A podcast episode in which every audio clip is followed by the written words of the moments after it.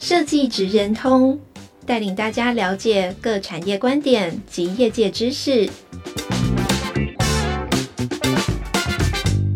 以设计的角度切入，让大家理解各产业中设计职人的成功关键或必备技能，快速掌握产业与设计脉动。各位听众朋友，大家好，欢迎来到设计职人通 Podcast 频道，我是台湾设计研究院公共服务组的 Summer。呃，今天非常开心邀请到惊喜制造的共同创办人陈兴龙跟林叶轩。Hello，兴龙、叶轩，你们好。你好，我是林叶轩，来自惊喜制造。嗨，大家好，我是兴龙，祝各位生意兴隆。惊喜制造的两位真的是久仰大名，因为可以这么有机会可以这么近的距离访问两位。那我记得最一开始你们推出的这个无光晚餐，就简直是引起台风级的热烈讨论，好浮夸哦。然后烈浮夸。那两位能不能先分别简单介绍一下你们自己跟正在做的事情？嗯，好，那我先好了。我是林业轩，来自经理制造。那最近在做的事情其实就是。就是工作，我们两个密切讨论公司，因为从一六年到现在大概已经七年，即将要我们开始在为十年来做准备，然后所以在组织上面，在工作状态，还就甚至是我们两个的分工，然后陆续这一两个月来密集的讨论。嗯，那兴隆呢？对，然后扣除呃公司云面上之外，其实我们针对明后年、大后年要开的新案子们。哦，也非常多的密集的，在很疯狂的、很兴奋的要准备筹备中。对.那呃可能会海外的在引进一些有趣的案子，然后跟我们既有 IP 在发光发热，然后也会有呃原创的新 IP 出现，所以我们就是蛮期待未来三年。就是即将带领我们自己，呃，迎迎迎迎接我们自己走上下一个蛮棒的阶段，这样子。Yeah, 等一下可以偷偷跟我们透露一下未来要做什么样的案子吗？那还会讲很久。好 好，我先来问一下你们，就是呃，台湾在做这种呃沉浸式的体验啊，结合餐饮跟表演艺术的形态并不多嘛。然后你们是在什么样的契机下会想要一起创业？然后为什么会是以这个沉浸式体验作为创业的方向？呃，我们先后，因为我跟叶轩其实认识很久，我们从十五岁就认识彼此，所以很蛮，我们也一起跳舞，一起呃上学等等，所以我们在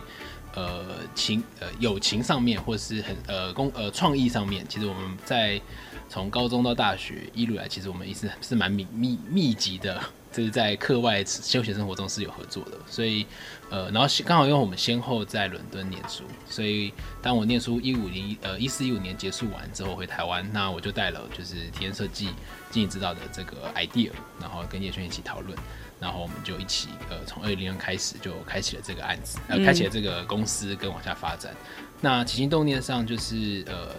通常你会想要做一件事情，一定是被某些事情感动。对，它变成了就是驱动你的一个精神动力，然后就会往前。对，那在伦敦的生活的面向，那无论是呃单纯就是文化上的生活，那跟非常多有趣好玩的体验案子，然后旅行也是，就是种种的呃对于体验感受的启发，那带领我们就是回台湾是想要就是呃让城市往更好的方向滚动的。对，嗯、所以我们自诩为我们是一个呃呃生活的体验制造商。对，然后我们不设限，实际出行娱乐之上，那我们希望在各个领域都可以让你的好加上更好，也就是我们所谓的惊喜。嗯，对，那呃初期会用实物设计、餐饮体验为出发，哦，那也是我们判断市场上就是在呃人们愿意花钱的可支配所得上面是在餐饮上面是比较多的，所以我们就以此哦当做我们的起点，作为前面几个两三个案子的呃体验形式。对，那后面才会跨域到。呃，剧场，对，嗯、所以慢慢的，呃，无论是餐饮或是呃生活休闲这种沉浸式剧场这类型的的体验内容，那慢慢的就是被呃大众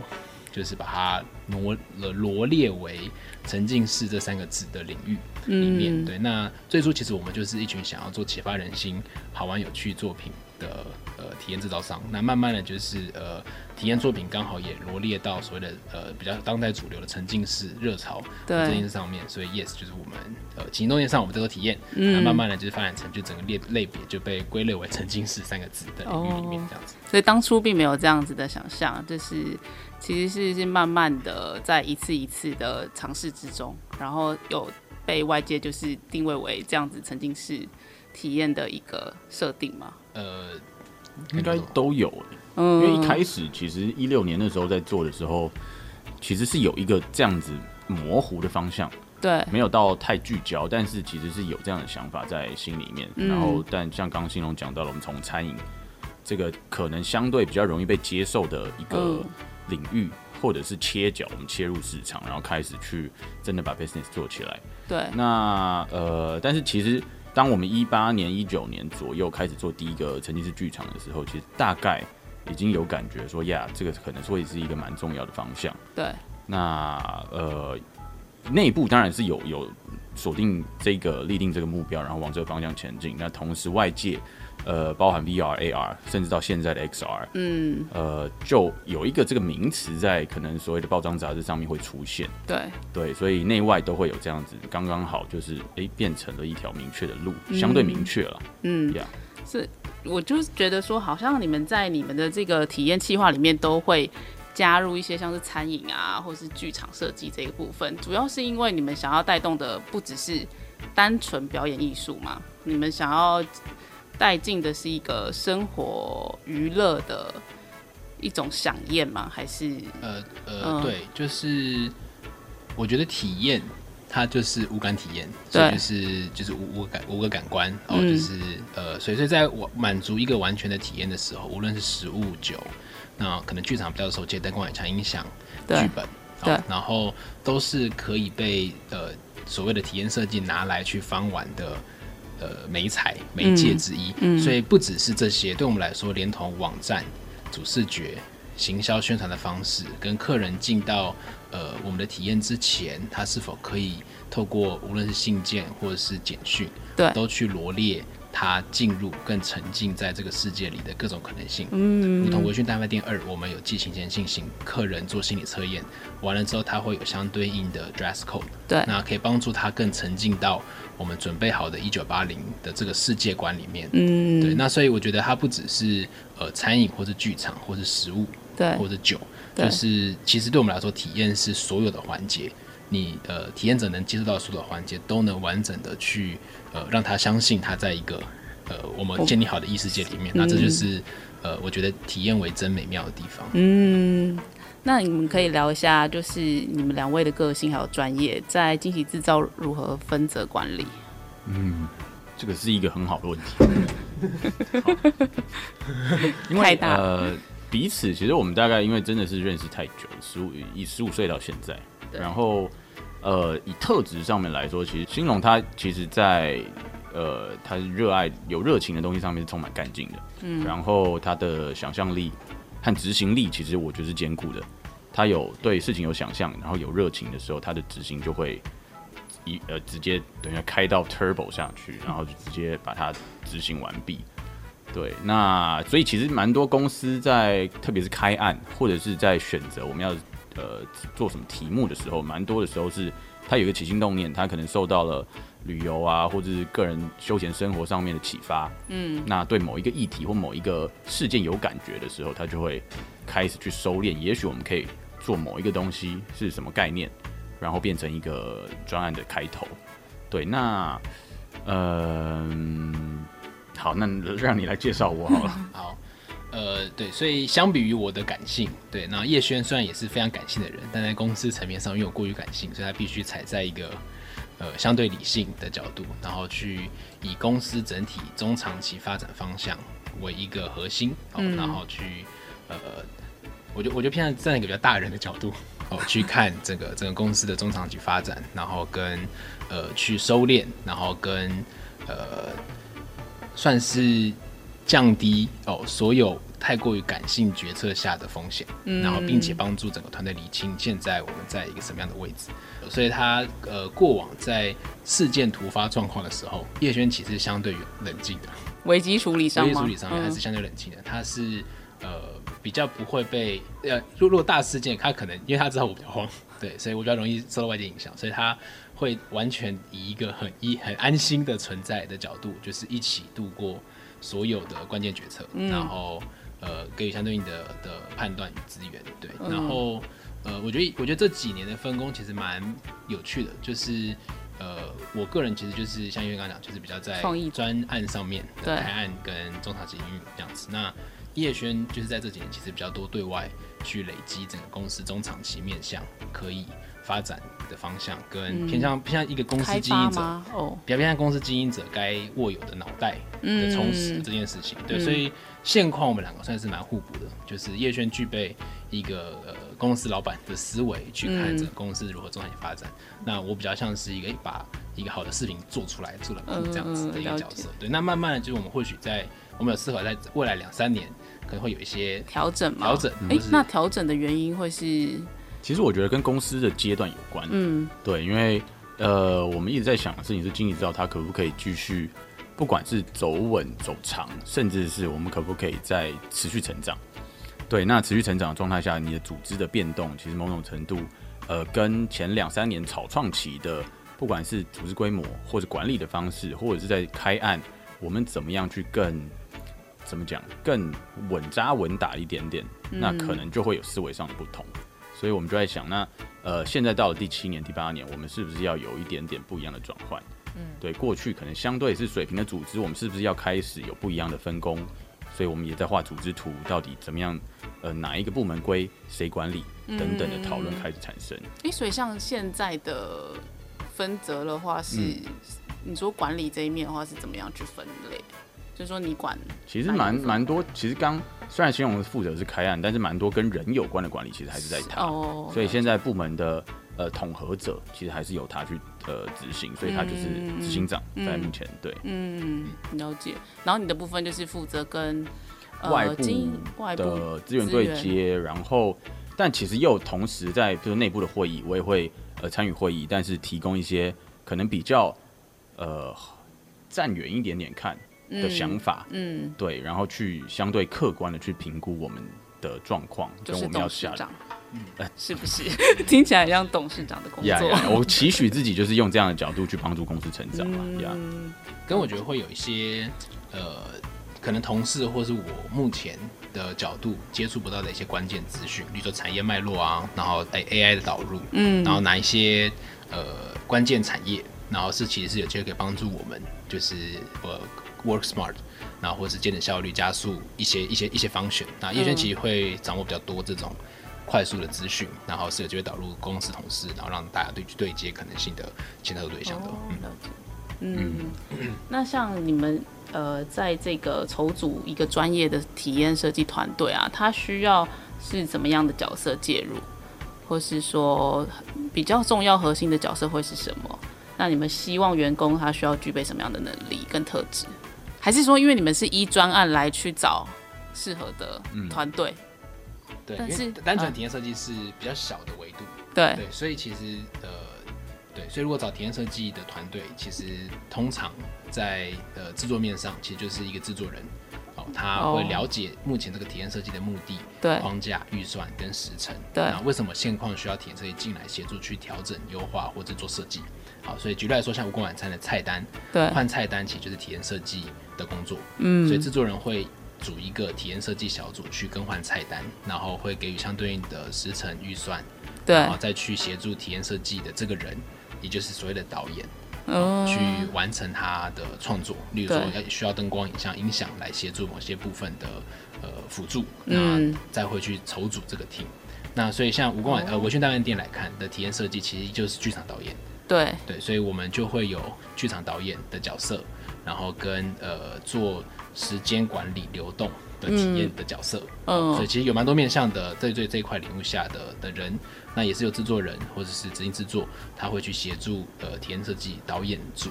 完成呃目前需要的方向与脉络。对，所以关键点其实最源头还是是呃这个专案走期为什么需要体验设计的进入。所以如果是刚专案开案，我们再做个原创的体验，那它的维度可能组成的团队就会很大。对，那如果今天只是呃一个已经完成的专案，只是我们要做改版，对，做优化，做换菜单，那它可能偏向是一个既有体验之下去做一些调整，那的维度就会比较小。嗯，对，所以呃，通常在开大的新案的时候，像是我们还没有做微醺档案店，我们要做微醺档案店，对，那的体验设计小组可能就会是呃。过往就剧场相关，所以我们就会跟剧场合作，嗯，然后就会有一个像呃洪维瑶这样子的导演进来，他带领他自己的 team，他们同时处理导演剧本，然后跟呃所谓的我们会我们会多讲一个体验的流动，就是人的时间的计算，观众该在哪些时间点去到哪个位置的这些计算，嗯、那会有呃制作方也就是我们的制作人去跟这个小组以及密切的 co work，那当然也会有我们制作方对于体验感受啊、客人好感度啊。然后客人会喜欢哪些东西啊？对，然后一些我们对市场的脉络、制作中长期走期的脉络下的观察，去给予他们建议去调整，那是一共创的。嗯、那如果只是无功晚餐像这样的小制作，对，应该说应该换菜单这样子的偏向呃不是这么大规模的创创作的情况下，那这个小组可能就是用惊喜内部培育出来的体验设计，哦，然后协助来、嗯、呃在一个我们有目前大概有个框呃体验设计流程的框架，对，去完成。呃，彼此的创作这样子，哦嗯、所以在你们的内部的组成的话，会是哪一些角色进在，就是做 in house？了解，经营之道目前有制作部、设计部跟行销部，嗯、那其实大家都是喜欢做体验设计的。哦，它是一个独立拉出来的一个设计思维的方选，所以偏向小组配置，就是我们呃中长期现在还没有，未来会有更多的体验设计培育课程，对内的 in house 的工作坊，让呃同事们都具备这项体验设计的技能，嗯，然后同步就是会让呃他们因为某些任务编组的，就是哎、欸、这次我跟我餐换菜单，那有哪些同事想要争取做这个设计统筹的角色，那、嗯、我们就是会来 apply，然后来提案，然后来完成推进。这样子对，那你们会希望是什么样的背景的人可以进来啊？其实都行的，因为呃呃，以目前属性来看，其实设计的人蛮容易的，嗯，比较比较容易上手。那可是行销跟制作面向的同事们，其实也都是企划、行销背景出来，都是喜欢人、喜欢设计的，所以对。我们来说，其实每一个环就是体验设计比较像是一个设计思考的方法。对，所以对于每个环节，就是像我刚刚最早讲，就是行销也可以是体验的一个环节。对，所以他在他自己所照顾的环节，应该也要体验设计的思维在里面。我我有听说你们的面试好像蛮有趣的，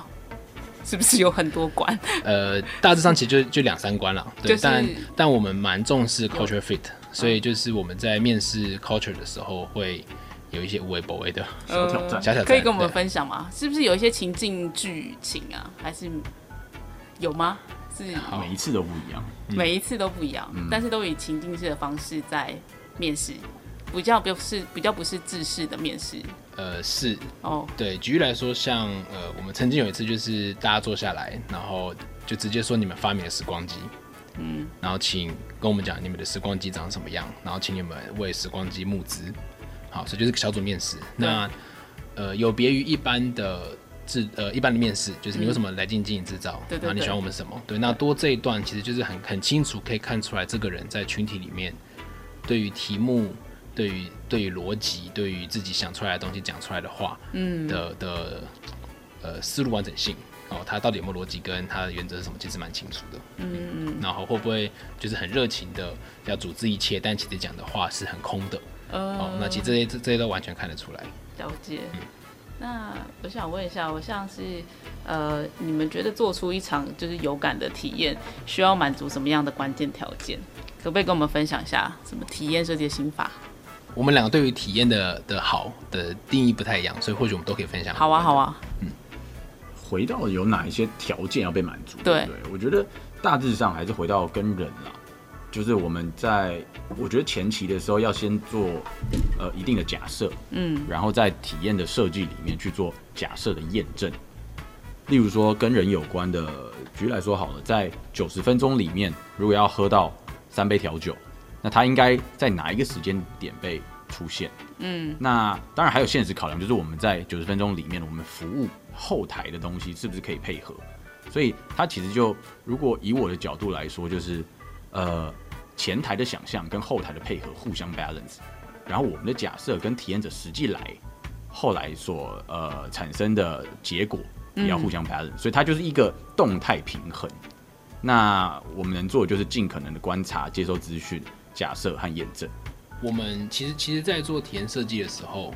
对我们来说，其实两两两个环节，就是娱乐性很重要，就是观众来玩的体验，就是他即使完全看不懂我们在干嘛。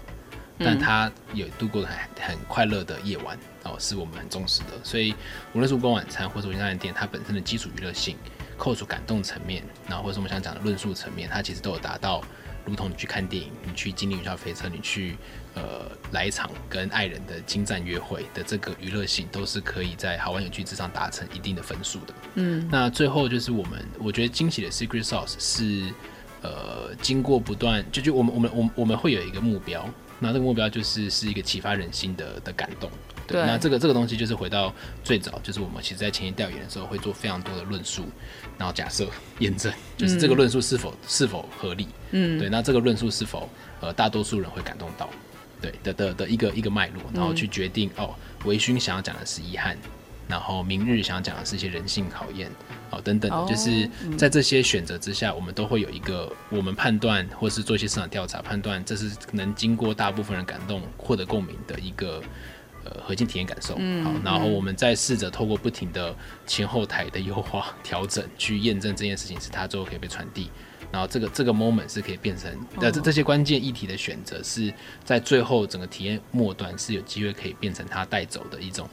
无以言喻的悸动，嗯，然后这个悸动不是像是看一场开开心心的秀，就是隔天就忘记了，对，而是他可能会莫名其妙的余韵缭绕在心中一个礼拜，还在想这件事情的这种感觉，对对对，嗯，那这是我觉得我觉得我们的 secret sauce 应该是这个，嗯。嗯。嗯，就是每次你们推出的这种作品都非常的让人家惊艳，这样子，然后我就会想说，哎，那你们在前期做验证的时候，到底是怎么样去？抓到这种精准的一个状态，然后所以推出来的作品就会是蛮卖座的，这是可以聊的吗？我觉得会回到呃，我我觉得最呃惊喜内部虽然还是偏小众，对，但惊喜内部可能是我跟我们我跟他或是我们的几几位核心团队们，嗯，对这些感受，呃，可能在呃，可能就是我们就是得得传递自己喜爱的事物，我们才有办法做这个 project，对，嗯，所以至少。呃，大大部分我们内部对这个核心感受是认同的，或者这个议题是认同的情况之下，那可能我跟叶轩也是部分认同，或是可以感可以同理这件事情的情况之下，我们推进这个案子的开案。对对。对然后，呃，怎么验证？我觉得过往的经验值，我我觉得只要这个这个呃，只要呃很客观的数据上，就是我们试着用某些文字、文案、图片。去营造出来的一个氛围，在前前测的时候，它可以过一个安全的验证，就是数学上安全的验证。嗯、那可能对我们来说，可能是一个呃某某某个我们心中 benchmark 数字的期待值，来参与这个互动，就是我们可能前调的互动，或者是 甚至是购买，然后对我们这些的安心程度是比较高。然后我觉得现况推进呃体验的完成，就是是否最终体验可以达到。你们想要这样子？对，嗯、那在经验值之上，大部分应该就是一个至少五五是没有问题的，就是五成的人可以去到那个情绪，嗯，然后五成的人可能还是会觉得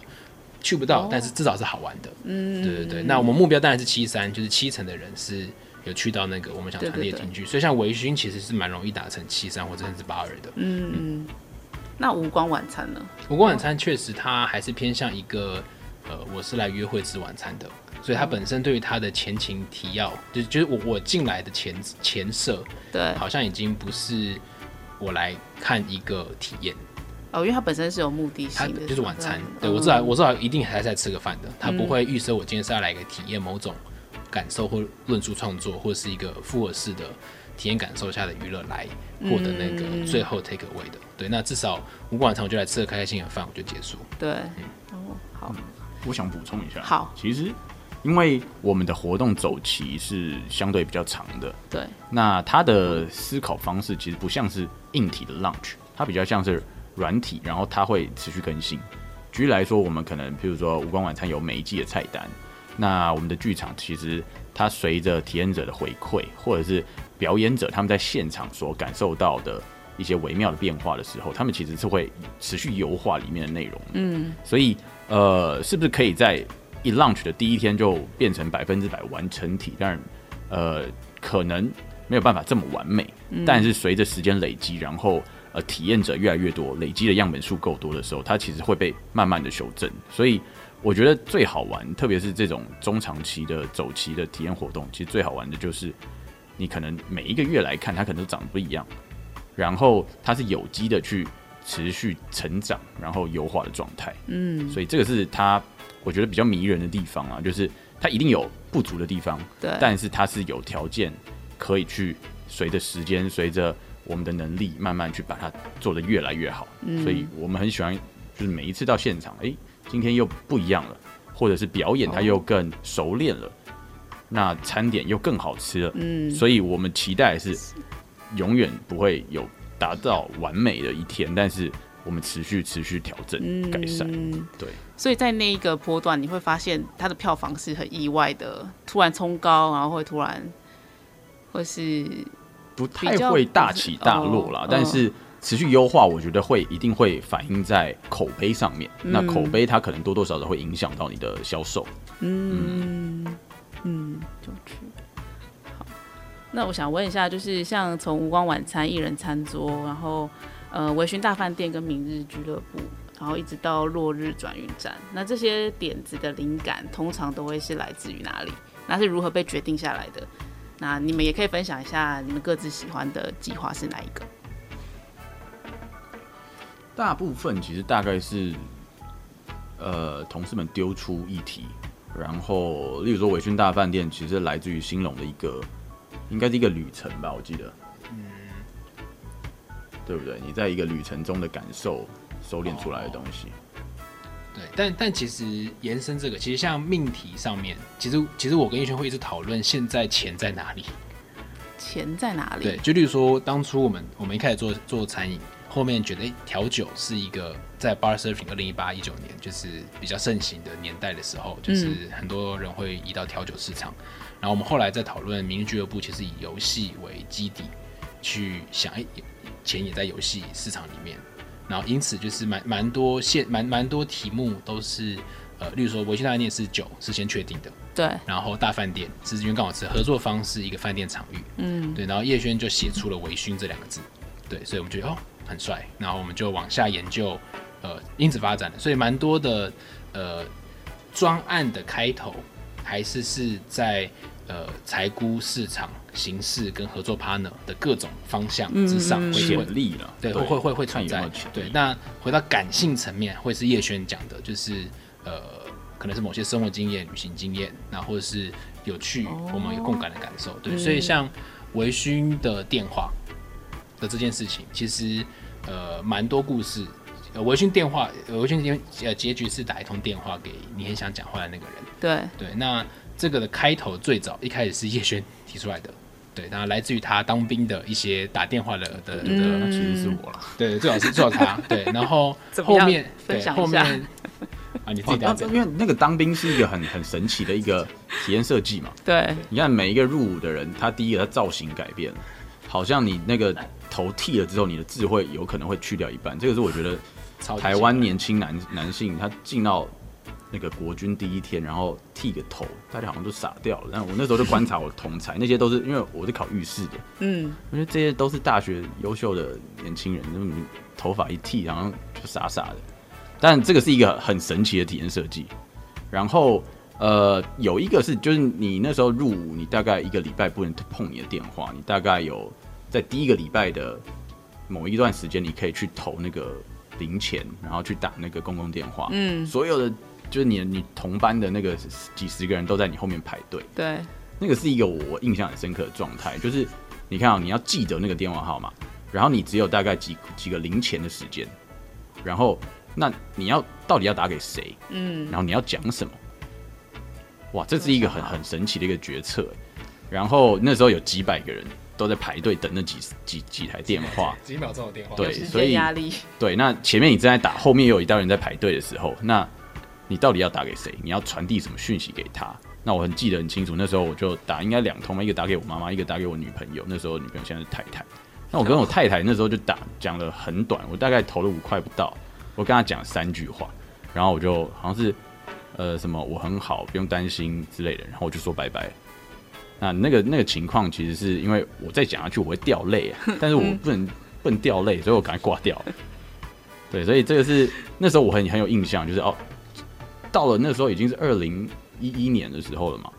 那平常用手机已经很方便了，但是当你真的你没有手机的时候，然后你开始在打那通公共电话的时候，它还是很强力的，特别是在那个情绪下面。嗯、对啊，所以这个经验的时候很难选择哎。呀。然后他那时候他的女朋友也是在国外哦，所以基本上也是一个呃，就是远距，然后那五块钱应该不能打吧？对，应该我也忘记，可能是十块之类的，反正就是在他那个 很少很少 几秒钟的时间点，他要决定他要讲什么。对，那反正后后面就是呃。其实就是微醺嘛，微醺的情绪状态，收敛出他呃对于遗憾、对于真实，就是微醺你才真实的自己的这些事情的收敛。对。然后打电话仪式原本只是一个房间的体验，嗯。然后因为我自己对于打电话这件事情也非常的有共鸣，嗯，对，所以就在我们两个都很有共鸣情况之下，我们就把它拉到最后一刻哦，就是大结局，每个人都打个电话吧，这样的的状态。嗯、那对，所以呃也跟洪瑶就是导演就是沟通，怎么样让大家在过程中想起一个人。打中电话，然后所以这个情绪面上其实是获得大家对于呃这件事情其实都有一些共感的经验值，嗯，去完成的。嗯、所以真正剧本的验证会是由导演这边来主控吗？嗯，就其实对于像这样的核心情绪，其实我们都共感的情况之下，嗯、其实七七八八很安全。对，然后下一步就是、嗯、呃。我们我我们他们会会会控整个大东西的骨框架，对骨架，对对，那很细节的肉怎么样让这个专案长得漂亮，长得完成，跟呃观众可以从 A B C D E 点达到最后的目的的那个最关键的情绪脉络的血肉，会是合作的导演。那有时候是外部，像沉浸式剧场逻辑就是外部的固定导演是洪维瑶，那内部可能就是经营制造我们自己的同事，像处理五个晚餐 Table for One 这样的专案。嗯，你们有最喜欢哪一个计划吗？我个人是 Table for One，但他是我也超爱的，对，他是我们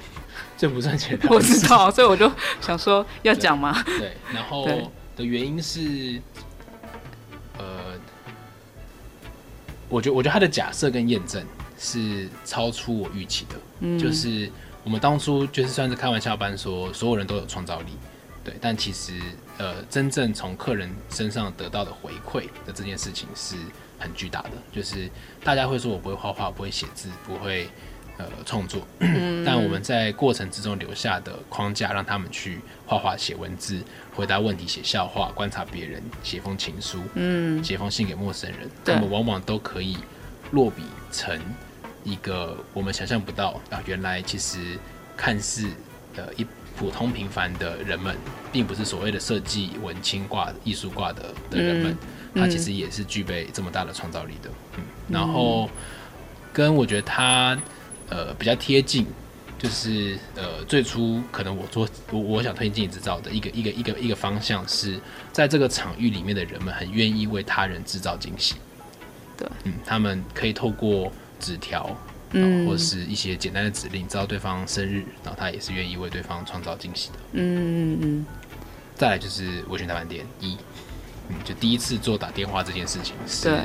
呃，我们都对于这件事情很有感的情况之下，然后呃，我觉得那时候是整个整个团队对真的很有感，然后同步又是第一次跨越到沉浸式对剧场，嗯，然后跟剧场合作跨跨破圈了，对，嗯、这件事情，我觉得他无论是完成度，然后体验感受度、成就感都很高，这样，嗯。那叶璇嘞？我自己的话，其实 Table for One 当然是一个，那理由其实跟他他刚提到的差不多。嗯、但在接下来，其实吴光和那个明日俱乐部，我们在二零年初做的那个三个月的的偏向游戏的这个，我觉得是我还是蛮强烈的、啊。吴光是因为它其实就是一个简单的设定，把视觉这个东西拿掉了，然后其实它就已经够强烈了。那我们只是。加了一些我们的引导，让体验者他在呃这两个小时之内可能相对不会手足无措，所以我们的体验设计某种程度当然加了一些娱乐的环节、餐饮的引导，其实某种程度是要让你们在黑暗中开启对话，对你跟你重要的一个人。所以它其实就是一个简单设定，拿掉光线，它就足以成呃构成这个体验内容。嗯，但它也有当然有它简单呃困难的一面，就是在这黑暗中的服务，然后真的在这个一百二十分钟里面，透过餐点去设计内容。那我每次进去，我都还是蛮蛮怎么讲，就觉得还是觉得哇，真的他就是拿掉视觉而已。嗯，但是你就真的好像可以，可能拿掉了别人的眼光，然后比较诚实的面对自己和你对面的人，也许是这样。嗯，但是另外一个明日俱乐部，它其实发生的很巧妙，就是刚好是在二零年初，然后我们对它有一个 slogan 的悬念，我们问的问题是：明天会更好吗？对就我们就叫明天会更好，然后打一个问号。嗯、那结果三月就遇到了一个全球性的疫情，然后它持续影响了我们两到三年的这个整个全球性的生活状态。嗯，所以那时候其实它真的来的很巧妙，而且它的引导其实是透过我们设定的一个 AI 虚拟角色，对，某种程度好像他预言了接下来三四年会发生的事情。嗯，那这个是我们那时候没有预想到的。嗯，嗯可能觉得哎、欸，好像。世界是不是往这个方向？因为很多的文本或者是以前的科幻片，从八零年代大家都一直在假设哦，十年后、二十年后、三十年后、四十年后会长什么样子。对。但某种程度，好像我们人类是在默默实践这些科幻小说里面的想象的。嗯。那我们在二零年做的这件事情，明天会不会更好？那 AI 会不会主导我们人生？其实那时候我就参考了很多八零年代的科幻片或者是文本，然后很立即的。二零年就开始给我们这个影响，然后二三年所谓的 AI 这件事情，好像也也像是一个海啸一样扑到我们身上来。嗯、所以我觉得最好玩就是这个创作跟实际上面我们获得的东西，好像是冥冥之中就一直滚在一起、卷在一起，然后推动我们前进。嗯，呀 Yeah，那你们可以聊一下，说就是这一次今年做的这个最新的体验计划吗？就是落日。转运站，那它地点移到了高雄，然后又同时推出了两个作品。那我想问一下说，就是这一次的计划跟前面几档的差别，以及你们希望就是特别带给观众什么样的体验跟感受？我觉得在，例如说以呃起承转合来看的话，现况这个是一个承，就是说呃一是破圈。就是我们持续的，其实不停在经营到，其实不停的在尝试破圈。嗯、那我呃呃，我们在 build up 一个可能是一个全新领域的市场，对。所以无论是从餐饮到呃偏向版艺术、城市剧场，从食物跨到酒精，哦，嗯、就是微醺的的调酒市场。然后呃，从台北市哦，就是比较安全，就是比较多人知道我们的市场，到一个。全新陌生，其实讲近照不太会有人知道的高雄市场，其实我们都努力的在破圈。嗯，那慢慢的希望我们可以 build up 一个完善的呃台湾哦，或者甚至亚洲代表的一个体系下面。嗯、然后呃，落日转运站下面就是会有两个作品，微醺列车，它承载的微醺系列，所以对我们来说也是一个商业经营上的破圈的的的的延的延续，就是如何透过 IP 的力量。然后做出各种可能性的做法，嗯、哦，就是，呃，对，那它也就是我们不只是饭店，那我们也做了一个延伸性的中小型的制作，那来营运高雄市场，对，然后它也可以是一站，无论是我们的这个这个模式之下，在高雄可以做，它在台中也可以做，回台北也可以做，甚至他去香港、新加坡，哦，就是呃伦敦，哦，它这个模式其实，呃，这个作品《微醺列车》这个作品是准备好 ready 可以。复制贴上的，对，嗯、那同步就是在学习如何去海外的时候，我们的先学会怎么买别人的作品，好，所以在在学会卖出之前，先买先买进，好，所以我们这呃 Dark Field 这个作品也是先学习如何跟英国团队合作，嗯、然后呃，让我们未来呃原来授权是长这样，原来买作品是长这样，原来呃的自有机制长这样，所以未来我们当我们要卖出一个作品的时候，其实就是只是甲方乙方的身份互调。啊，我们如何打包我们自己的作品，嗯、然后如何谈这些 deal？那我们在 local 上面要如何找到另外一个经营制造？啊，那其实就是呃双向的学习。所以呃，落日转运站其实对我们来说，它是一个商业模式下的一个蛮用力的尝试，就是不仅是市场的改变，然后原本都是在固定场馆。一次演一阵子，然后结束完它是不可复制性的的作品。对。然后现况就是这个作呃《落日转站》是完全可以在呃只要有够大的仓库，其实我们一模一样的东西贴上去是可以的。嗯。所以世界各地上只要有这样的场馆，我们其实就是带过去是没有问题的、嗯、的做法。然后微讯 IP 的衍生，外加就是 Flight，就是海外授权的这件事情的学习。所以、嗯、Yes 就在作品的。新颖度上面，我觉得它没有像是我们当初微讯大饭店破到明日俱乐部的时候，有一种诶全新、完全全新体验形式。嗯，对。那这次透过一展新的城市之下，我们在尝试非常多破圈的挑战。嗯，对。那像体验内容上呢，跟前面几档有什么不一样的地方？哦，呃，微醺列车我们做的比较精致。哦，就是我们从原本两个小时变成六十分钟，然后我们的票价从两千呃让客单变到一二五零。嗯，对。那近期预计在年底会回到台北，对，那它会回到全面升级的版本，对，嗯、所以就是台北的场次呃体验内容可能完全不一样，所以就不特别多讲。然后 Fly 的话是一个无光的声音剧场，也延续我们在进无光晚餐无光这个 IP，它是一个呃实境的飞行体验。你进到一个机舱里面，戴上耳机，你相信自己登上了飞机之下，然后你会随着灯光的熄灭，进入一个全黑无光的环境，只有声音引导你搭上飞机的旅程。嗯、那这个飞机的拟真的效果，会让你相信你真的搭上了飞机，飞机起飞了，然后透过地板的震动跟低音呃一些重低音的装置，会让你感受到真的在坐飞机。嗯，那论述上就是呃你搭上飞机会有一个平行世界发生，对，有些的飞机会安全着陆，有些的飞机可能不会那么安全。对，那你会穿梭在即将坠毁或是安全着陆之间的平行宇宙的你，呃，身份切换，然后去在无光的飞行中感受这个有趣好玩的旅程。哦，嗯、那叶璇有想要补充的吗？嗯，其实算是，虽然它的内容第一个呃是维醺列车这个系列的延续，嗯，其实蛮多的是我们在呃。例如说，新龙刚刚提到，从台北要进到高雄，相对是一个新的市场的时候，我们要怎么做？某种程度其实就是给我们自己和团队去有一个新的学习。所以我们做一些尝试，是他刚刚讲的，我们调整时长，因为我们先假设高雄人可能过往比较少接触到所谓沉浸式剧场，所以我们希望先降低门槛，然后同时把票价拉低。让他们不会觉得好像一开始就是有距离的东西，嗯，然后再慢慢的去扩张，呃，扩散这个东西，让他们可以先进来玩玩看。那未来可能可以再去尝试，可能两个小时的版本。那我们也往这个方向去进行，就进到新的市场的时候，面对这个市场，我们做了一些调整去应应，嗯，然后呃，不会说一味的从把我们台北的成功经验复制过去，而反而是。弹性一点点，然后抱着学习的角度进入到新市场。嗯呀，yeah. 那像对于你们未来的经营规划，有没有什么想法，或是未来想要尝试领域、尝试的领域？其实延续刚刚讲到的所谓的 IP 化，在维醺系列，其实我们就呃一直在想象，我们从线下体验曾经是剧场出发，其实某种程度呃也是在疫情中获得的灵感和启发了，就是呃当线下不能做的时候，这个东西还剩下什么？对，那某种程度它有故事。有角色，